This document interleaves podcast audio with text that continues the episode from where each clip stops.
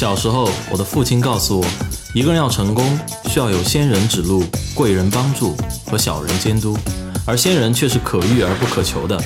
所以我今天就要做一个死皮赖脸的小人，去死磕一位位的仙人，希望用他们的故事可以照亮大家的前路。大家好，欢迎继续来到我们每周一期的学霸百宝箱，我是主持人杨哲。之前啊，有一位听众在我们的留言中提到，希望了解一些去日本留学和工作的情况，因此本期我们专程请到一位毕业于成都电子科技大学，现在在日本游戏公司就职的一位嘉宾袁了，来到我们学霸百宝箱的录制现场。现在经常有句话叫“能用自己的梦想作为工作是件非常幸福的事情”，袁了就是这样一个幸运的人。他从小喜爱游戏。自从看母亲第一次打《仙剑奇侠传》开始，他也就步入了游戏的世界，甚至一度想考取美术生。但对于一个生活在中国的小孩，大家都知道，这在大多数时候是难以被接受的事情。那么，在学业和游戏难以两全的情况下，他是如何在玩游戏的同时考入成都电子科技大学的？后来又是如何用自己在游戏方面的天赋，在大学翻开了人生新的一页？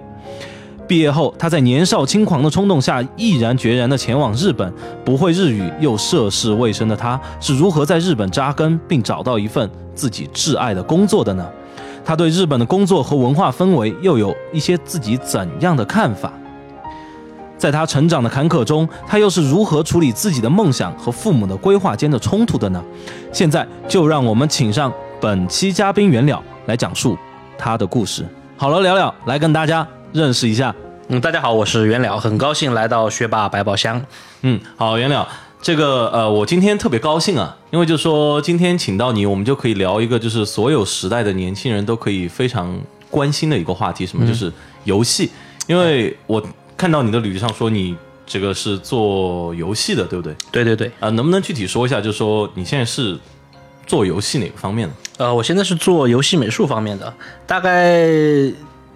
简单来说的话，就是一个游戏美工，然后往深层次分析的话，就是呃负责背景、角色还有 UI 这些方面的工作，嗯，就是大家看到的技能图标，或者是呃角色的衣服，然后角色的样子，还有一些建筑物，嗯，还有一些小道具，是吧？我现在就是在做这些东西啊，也就是说，就游戏里我们看到的那些人物、景色。或者说那些环境设定是不是就你负责画？我是是是这个意思吗？我对对对对对，我画出来以后，然后如果是三 D 游戏的话，会有专门的三 D 的那个美术来把它做成三 D 的啊。如果是二 D 游戏的话，那就直接就是画出来就是什么了啊。嗯，那你现在是在我看到你是在日本做这个。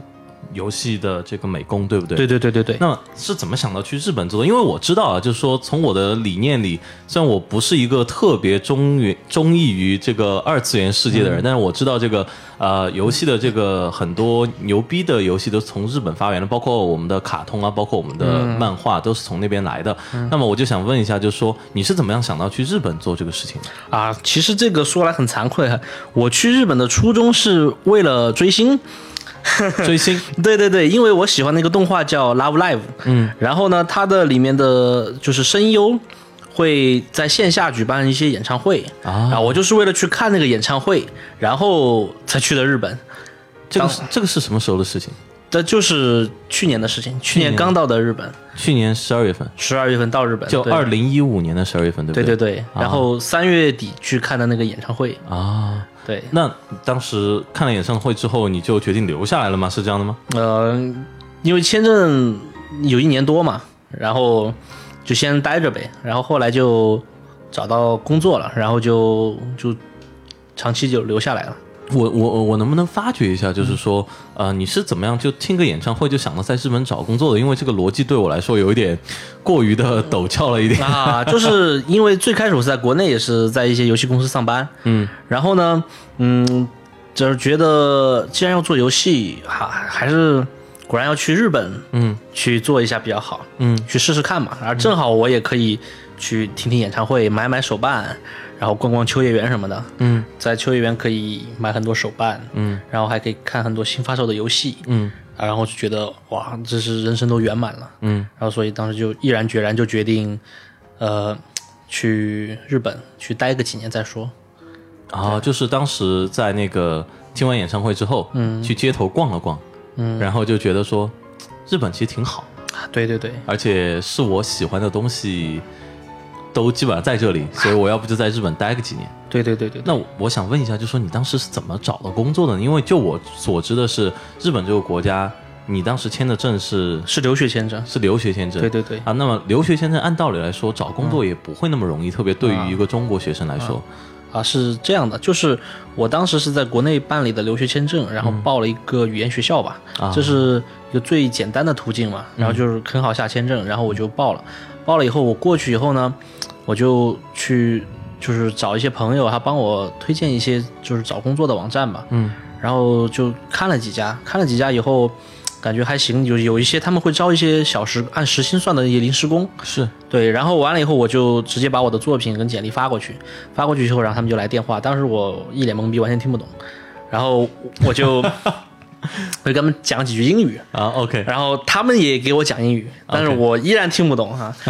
然后可能他们也没听懂我的英语，大概反正就是可能就定了一个时间，嗯，呃，然后就去他们公司面试了，嗯，啊，然后面试的时候也是什么都不会，因为当时刚来没多久，就是我是在到了日本以后才开始学的语言，呃，就。就完全就是可能就是谁来比划谁来猜那种感觉，对对对，然后结果他们公司刚好需要一些中国人，就是他们可能想呃打开海外市场吧，啊。啊，然后我就稀里糊涂就进去了，啊。进去以后，然后哎。感觉这工资还挺高的哈，一个月呃一个小时，呃几十块钱，哎还不错，那就就直接就这么干下来了。我们说几十块钱是几十块人民币吧？呃对对，几十块钱人民币。对，因为几十块日元确实不太值钱。对对对对对，他 那边时薪基本上都一千日元起。一千日元起啊。对，然后加班可能还有另外有加班费啊啊的，但是一般老板不会让我加班，因为临时工的加班费会比正社员要高很多。哦，这个是为什么？那这个可能是法律规定，法律规定吧。啊，我也我就哎那我就走了就算了。啊，对，就是这样的，就看着人家正式员工在这个公司里苦逼的加班，然后你一个人走，就是因为我知道日本是有加班传统的嘛。啊，对。对，但是其实日本人就是可能我在的行业不同吧，嗯，我看到的那些日本人，他们大部分都是在磨洋工，怎么个磨？法？呃，就是在屏幕前看似冥思苦想，什么都不干。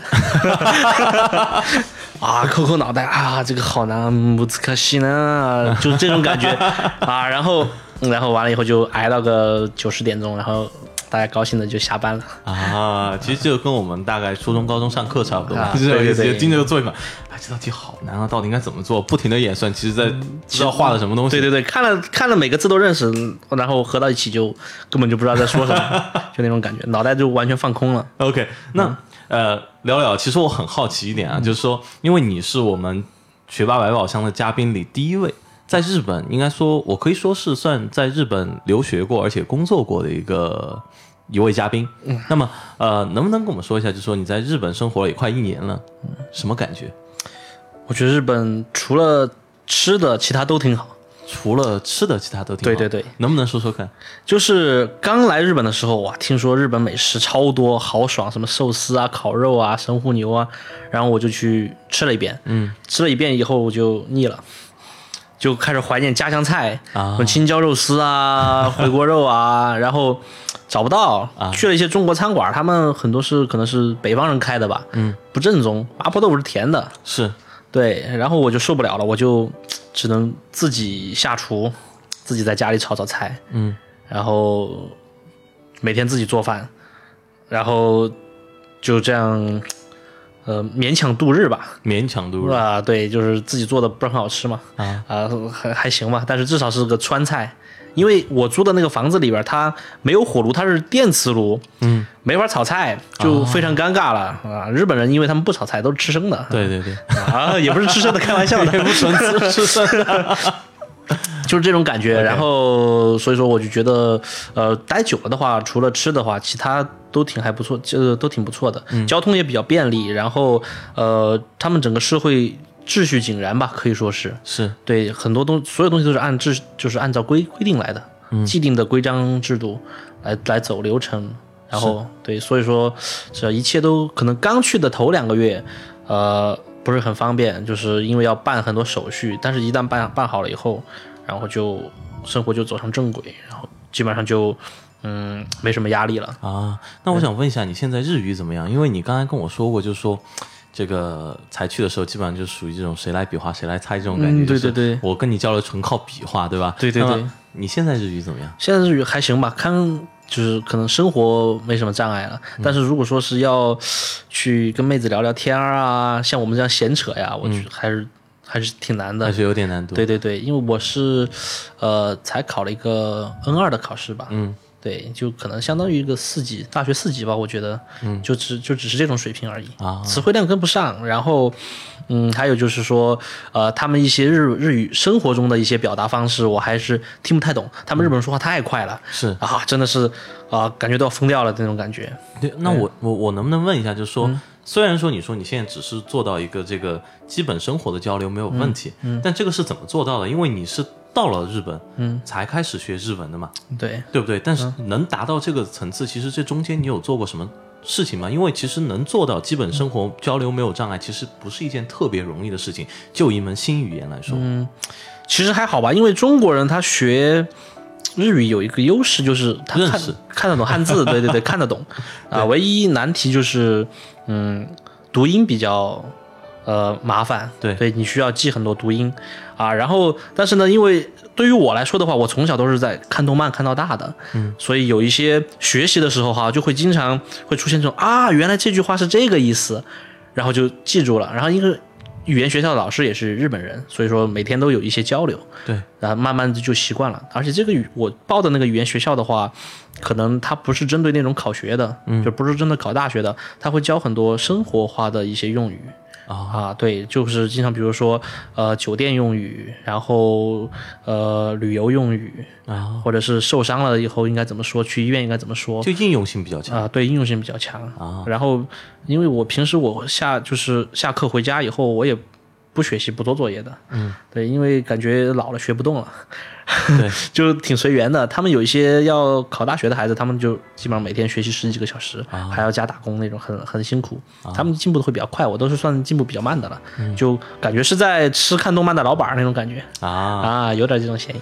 那我有一个事情，就是你刚才讲到，让我想起我们之前一位嘉宾，就是我们的周南阳，就在法国图鲁兹留学的那位嘉宾，他说过一个事情，就是说他当时在法国念完书，他在巴黎其实也找到一份挺不错的实习，就在法信银行总部，呃，投资银行部，其实是一份很好的实习。但是他之后选择了回到中国，就是说为什么呢？因为他觉得说，他提到一点，就说法国他觉得这个阶层太过固定了，没有什么太大的流动性，而且没有太大的活力，所以他觉得如果要选择机会，或者要选择这个呃更好的一个生活，或者更有活力一个生活的话，他选择回到中国。其实呃，我自自己的一个看法是在发达国家多多少少都会存在一些这样的问题。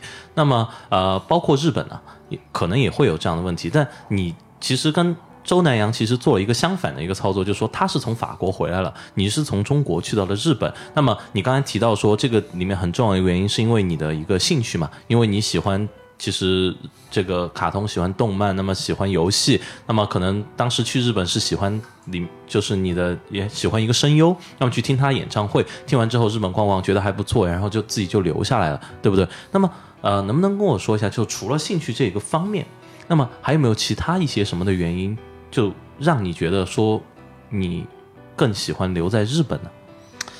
呃，兴趣是一个最主要的方面，然后还有就是说，嗯，日本它这个国家，就是目前我接触这个行业来说的话，它其实并不怎么排斥外国人，嗯，相反是会，它它的那个招聘的广告上面，就是都会写不问年龄、不问国籍、不问学历，啊，对，就是一切只看作品，至少是在我这个行业里边是就这样的是没有歧视。对对对对对，呃，能不能把这个具体说一说？因为可能我觉得就不代表所有人的观点。我觉得可能在我们这个、呃，怎么说呢？我们中大多数中国人眼里，可能就是说，比如说日本可能会不会比较特别的不喜欢中国人，或者中国人在日本可能不会发展的特别好，会不会有这么一个情况？嗯，不会的，不会的，嗯，就是说，呃，只要你实力够了的话，日本人其实是会很尊敬你的。嗯，就比如说，嗯，有时候我在那个世嘉那个 Game Center，就是游戏中心里边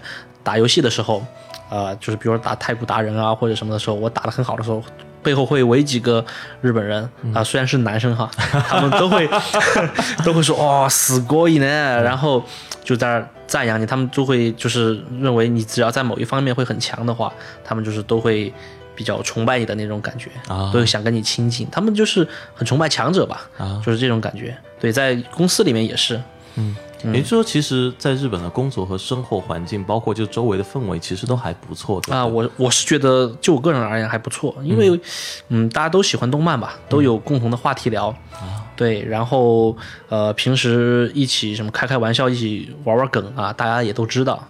对，所以就不会有太大的压力。但是可能日本的其他传统行业，可能相较起来的话，就会比较压抑一点。嗯，对，因为日本的它的自杀率相当高，基本上我是上学上班坐的那趟电车，可能隔三差五就会有人卧轨。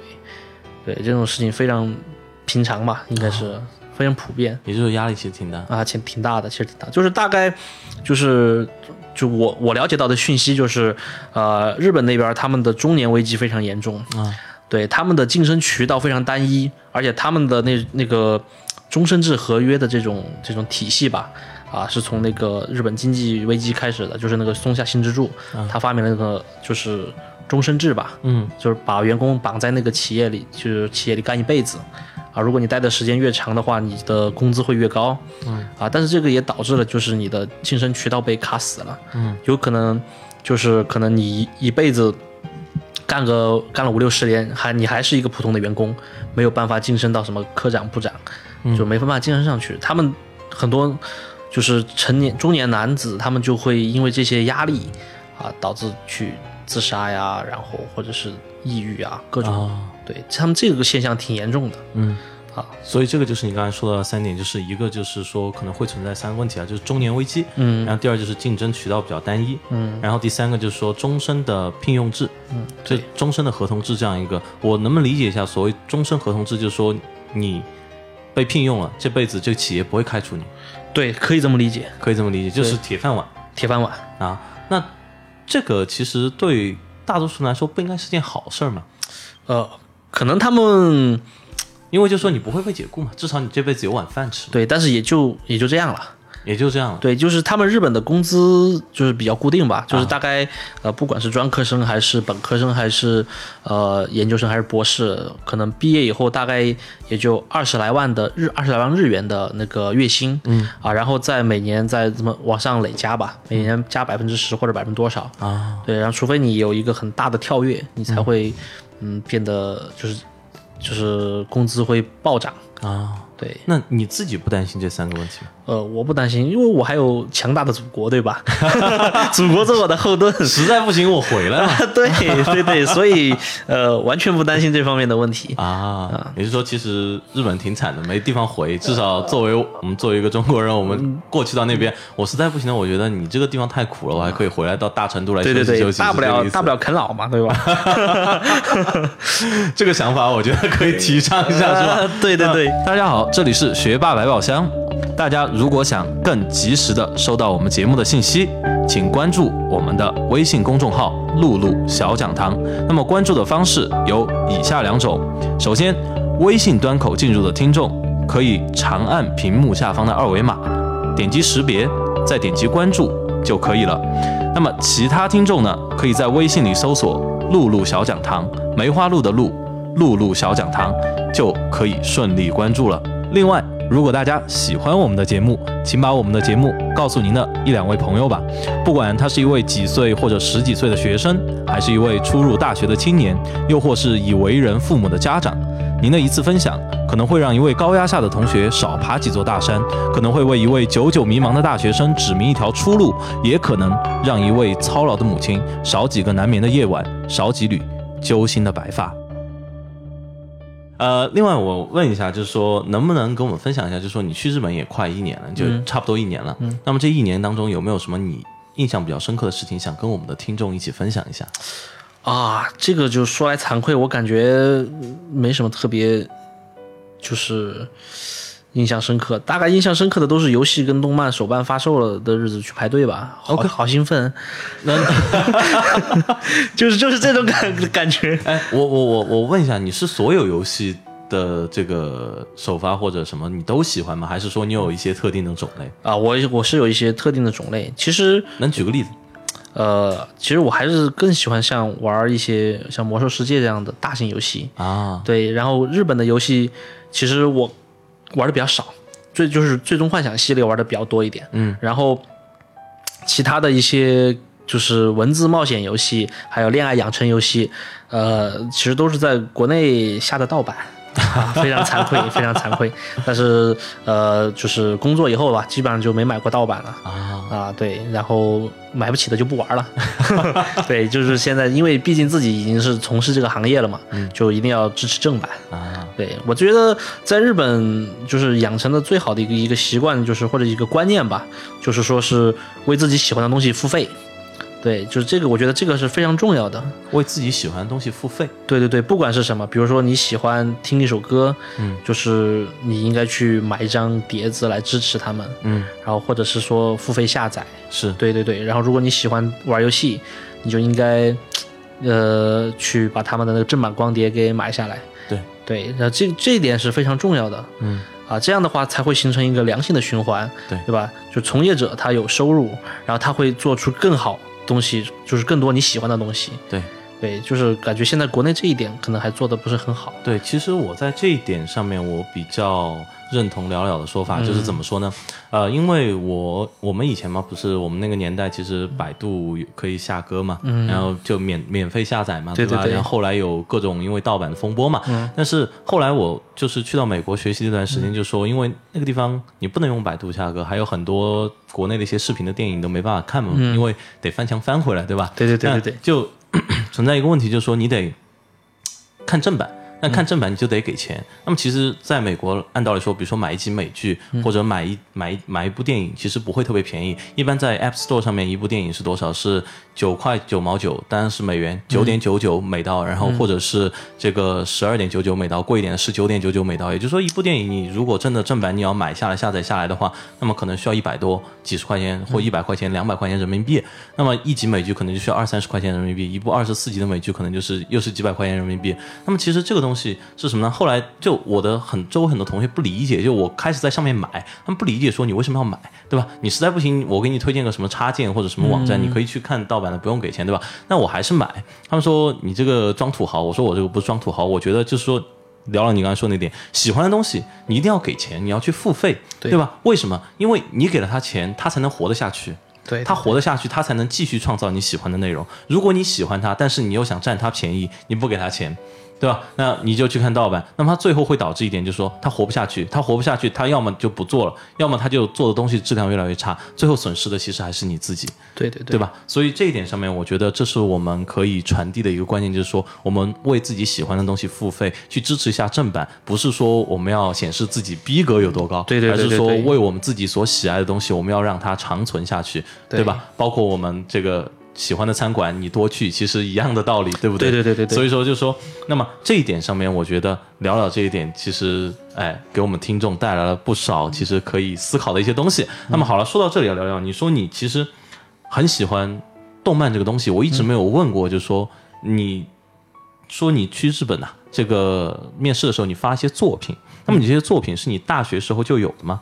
呃，不是的，我是专门针对那个公司准备的，就是我在呃画，就是刚到日本的时候，我就是去秋叶原，去各种地方，然后去网上找了很多公司，是。啊，然后我就会看他们的呃一些画风，嗯，对，然后他们分析一下他们喜欢的一些风格吧，是，啊，然后分析了以后，我就就是大概模仿他们的风格，嗯，来做一些就是作作品集，嗯，然后再去投。这样的话，就是，嗯，可能比如说他喜欢这种画风的脸啊，我就照着他的他的这个脸啊，我来就是参考一下来画，做一些设计。然后他比如可能这个公司喜欢欧美风格，那我就去画很多欧美风格的一些盔甲呀，或者是小物件的设计，一些房子，然后呃准备好一一套作品集以后，大概十多张吧，然后我就投过去，投过去以后，哎，他们觉得哎还不错，这个很符合我们公司的要求，然后他就很自然就把你给收了。你这些技能是哪里来的？呃，这些技能就比如说画盔甲，啊，这个是自己练的，然后也有上过一些培训班啊。对，就是大学毕业，因为我是毕业以后才从事这个工作，然后我就去为了速成嘛，当时也是为了速成，就找了一个老师，然后他是开画室的，然后就去他那里学了一段时间，啊，然后差不多感觉哎，我还可以，看看入门了，我就去找工作了。OK，那这点上面我很好奇啊，就是说，因为人做一个择业决定的时候，其实并没有那么容易。我相信我们观众可能跟我有一样的好奇，就是说，你刚才说的很轻松，就是我大学毕业之后，我就觉得。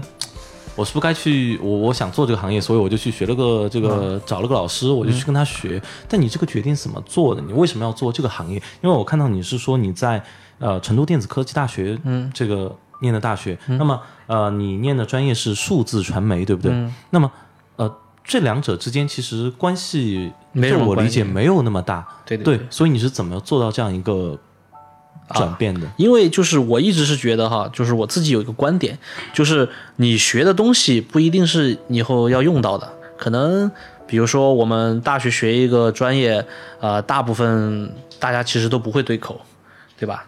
啊，然后就是你毕业以后干的可能会是另外一个事情，是对，除非是那种就是专业性非常强的、非常尖端的一些学科，可能你大学之后才会就是继续什么读研、读博士、读博士后啊，然后再继续进什么科研所搞科研这样，对，然后像这样的话，你可能才会专一专注于你的就是一个专业吧，所学的专业，是是对，所以我就其实根本没想那么多，因为我比较喜欢这个行业，啊，我就兴趣，对兴就兴趣，就是喜欢这个行业，然后就想做游戏，想做比如说动漫之类的。对对对，我就就是幻想哈，幻想我有一天就是比如说我的做的游戏的海报啊，贴在那个秋叶原的那些大楼上全部贴满，然后一群人排着队在这买我的东西找我签名，我好，我就幻想那个画面，我就哇好兴奋，我一定要做游戏，就是其实也是有个梦想。啊，就给自己打鸡血吧，相当于啊打鸡血。对对对，那我问一下啊，就聊几句，你的父母当时对你这个择业，你有跟他们沟通过吗？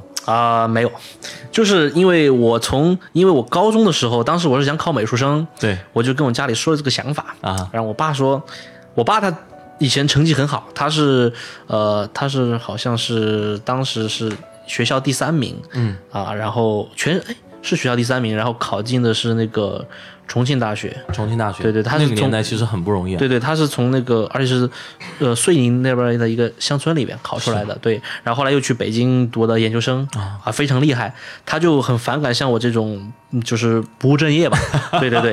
然后我跟他说了以后，我想考美术生，他说不行，这画画都是没出息的。哦，对对对，他就是这个观点。然后我就就不跟他说了。我我我能问一下，他当时跟你说这句话之后，你怎么想？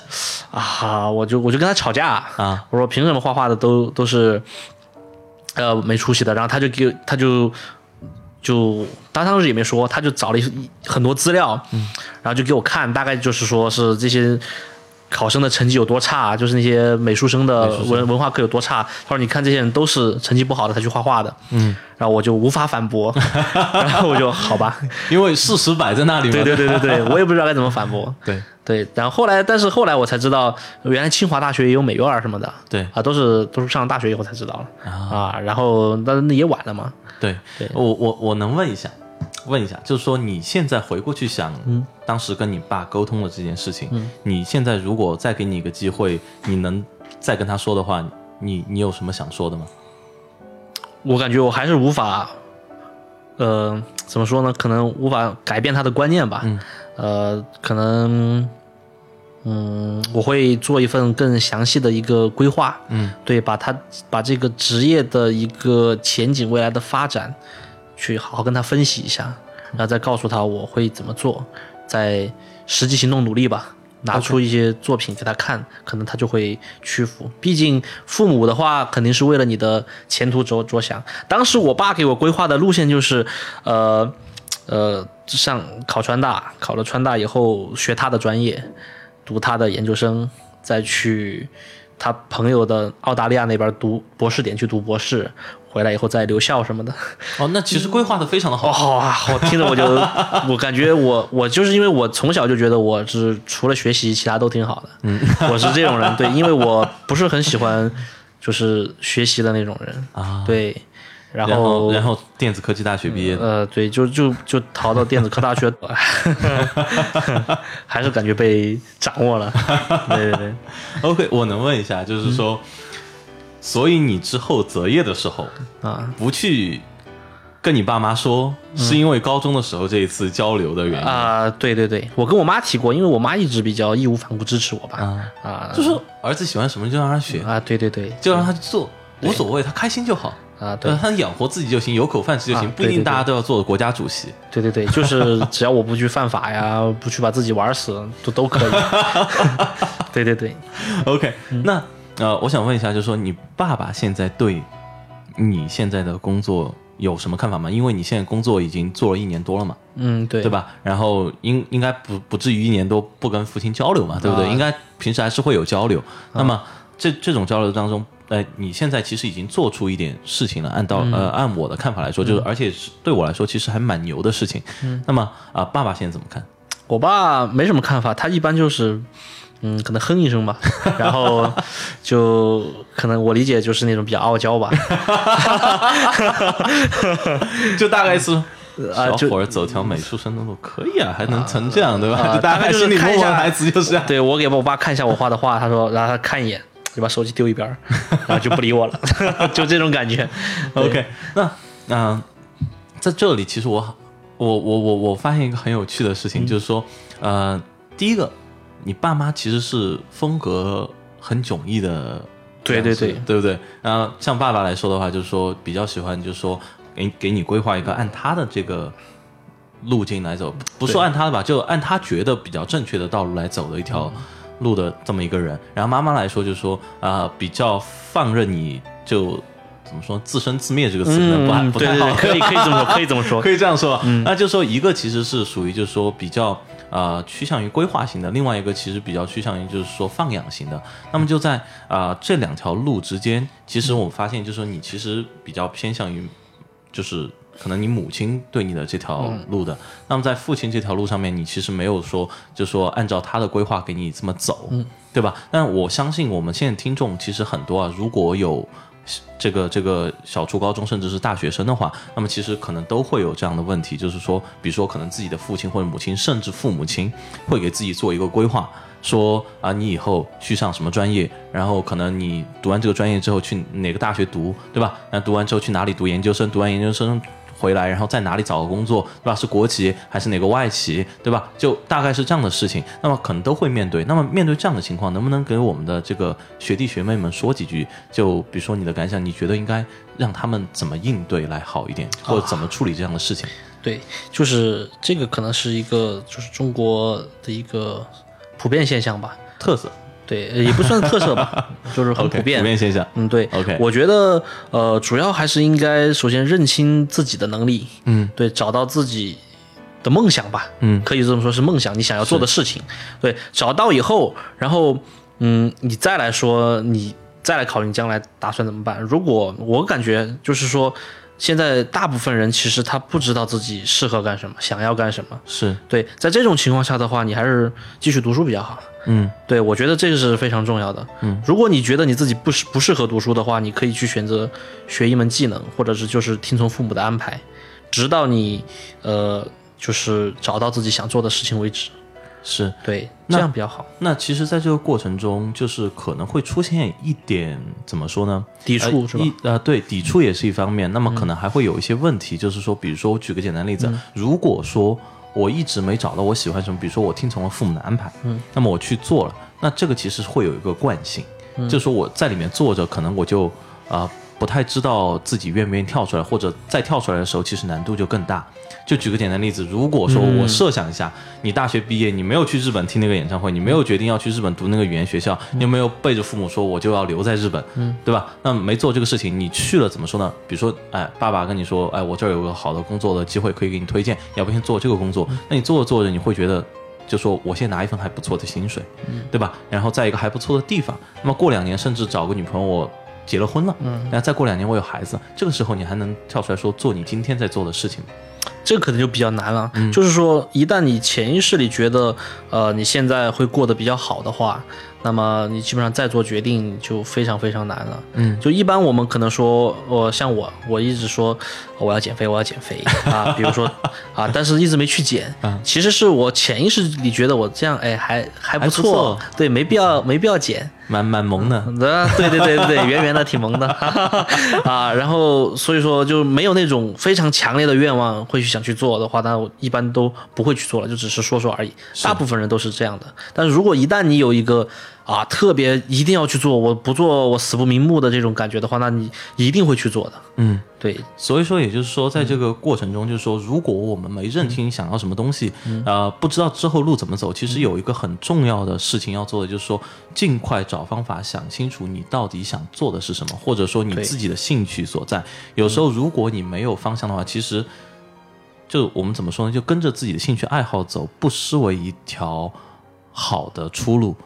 对对对，可以这么说，因为你做你喜欢的东西，可以讲说，你至少我其他不敢保证，我不敢保证说你赚多少钱，我不敢保证说你今后有多好的上升空间，但至少有一点，你做的开心，而且你能养活自己，这一点是底线嘛？对对不对？就至少不会就是每天电车卧轨，你不会出现在卧轨的，对对对，不会是卧轨的那个人嘛？对吧？对，所以呃，在这一点上面，其实我觉得在这里，我们的听众可以有一些。怎么说呢？思思考吧，就在这个过程中，怎么说呢？就面对今后未来的选择的时候，面对可能有父母的安排和我们自己想做的事情的时候，甚至自甚至在自己迷茫的时候，还不知道自己要做什么时候，那么这个时候我们应该去做一些什么？其实聊聊给我们提供了一些他的一些角度和一些思路。那么其实聊聊，我觉得他是一个挺有勇气的人，因为为什么？就像你刚才说的四个字叫不务正业，就因为游戏这个事情。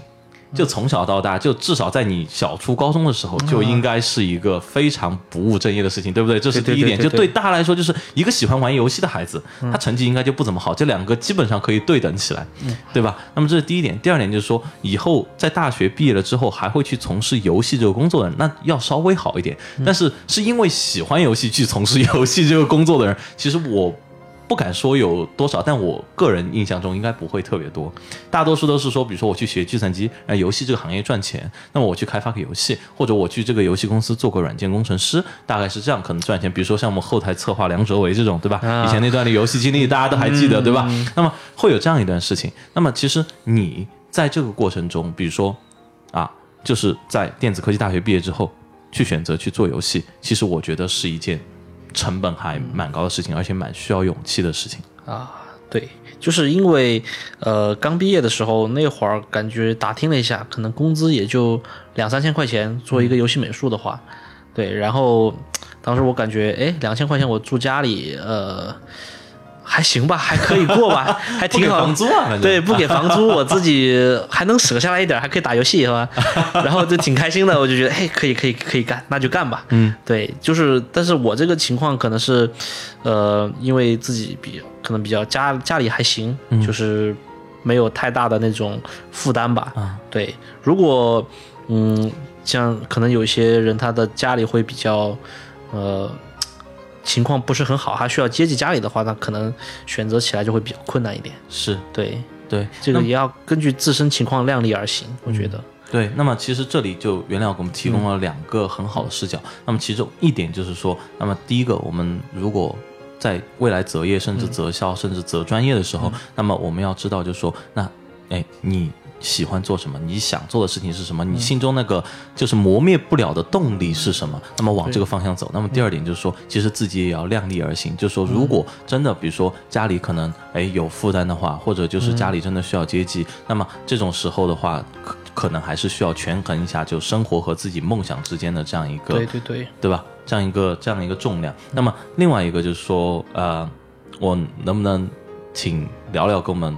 这个总结一下，就是你大学到工作这一段，作为一个电子科大的这个数字媒体毕业的这个不务正业的同学，在日本做游戏的同学，你这一段时间有没有什么想跟我们观众，就是能不能概括性的总结两句给我们的观众？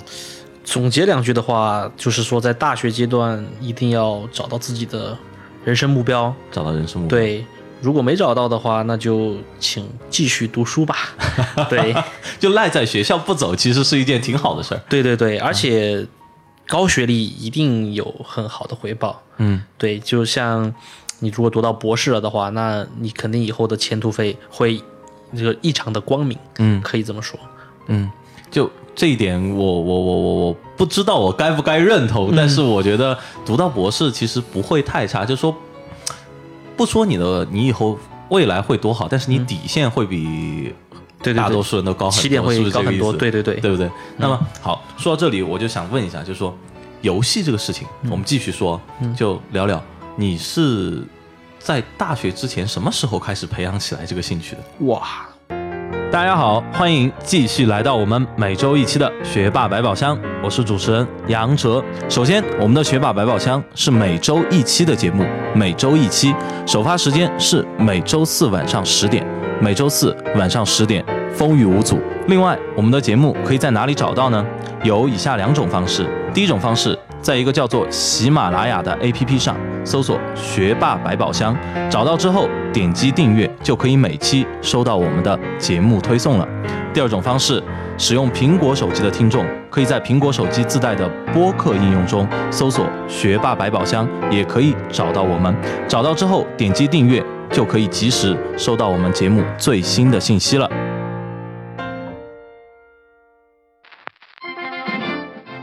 好啦，原了上半期的节目到这里就先告一段落。更多原了的故事，下周星期四晚上十点，我和了了在学霸百宝箱和大家不见不散。